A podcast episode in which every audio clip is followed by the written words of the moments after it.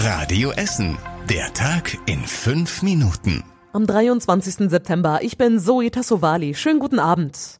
Und wir haben uns heute Morgen mit der Bilanz der Essener Freibäder beschäftigt. Ja, und wie soll es anders sein? Im Corona-Jahr kamen nicht einmal halb so viele Badegäste wie im Vorjahr. Das ist die schlechteste Saison seit Jahren. So dramatisch war es zuletzt im Jahr 2014. Tim Schröder hat die Details dazu. Es gab lange Warteschlangen vor den Bädern, Tickets mussten teils online gekauft werden und die Bäder haben mittags zugemacht, um alles gründlich zu desinfizieren.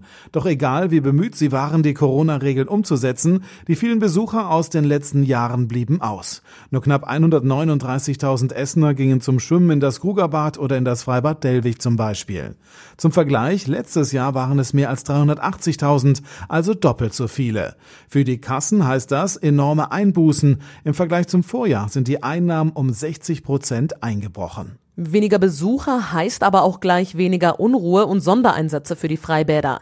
Insgesamt hat es nur rund 20 Hausverbote gegeben. Die Polizei musste in der gesamten Saison nur zweimal zu Hilfe gerufen werden. Die Bäder selbst haben in diesem Jahr aber auch sehr viel kontrolliert. Es ging vor allem darum zu schauen, dass die Gäste überall genug Abstand halten und die Hygieneregeln einhalten. Weil dafür so viele Leute gebraucht wurden, sind aber auch unter anderem die Kosten gestiegen. Das Gymnasium Essen Nordost.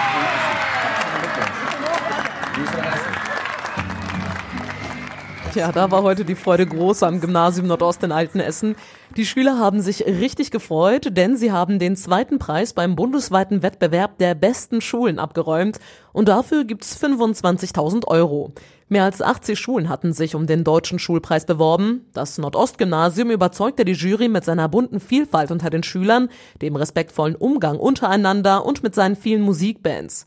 Viele Schüler hatten damit gerechnet, dass sie auf einem der ersten Plätze landen, sagten sie uns. Also ich war mir sicher, dass wir gewinnen. Es wäre komisch, wenn wir keinen bekommen hätten. Klar sind wir alle traurig, dass wir jetzt nicht der Erste sind, aber Zweiter in ganz Deutschland. Also was wollen wir mehr? Den ersten Preis und eine Gewinnsumme von 100.000 Euro gab es für eine Grundschule in Hannover. Die Essener Gymnasiasten wollen mit ihrem Preisgeld jetzt neue Computer kaufen.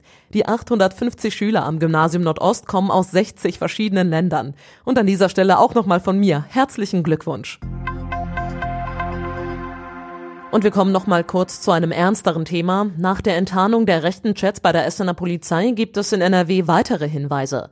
Innenminister Reul spricht in einem Interview von einem ganzen Schwung. Teilweise von Polizisten, die selbst lange in einer solchen Chatgruppe waren, teilweise auch von Außenstehenden. Außerdem will der Minister, dass die Teilnehmer solcher Chats härter bestraft werden. Vor einer Woche wurden ja fünf Chatgruppen von Polizisten mit rechten Inhalten aufgedeckt. Beteiligt waren vor allem Polizisten der Wache in Mülheim, die zur Polizei in Essen gehört. 30 Polizisten wurden vorläufig vom Dienst ausgeschlossen.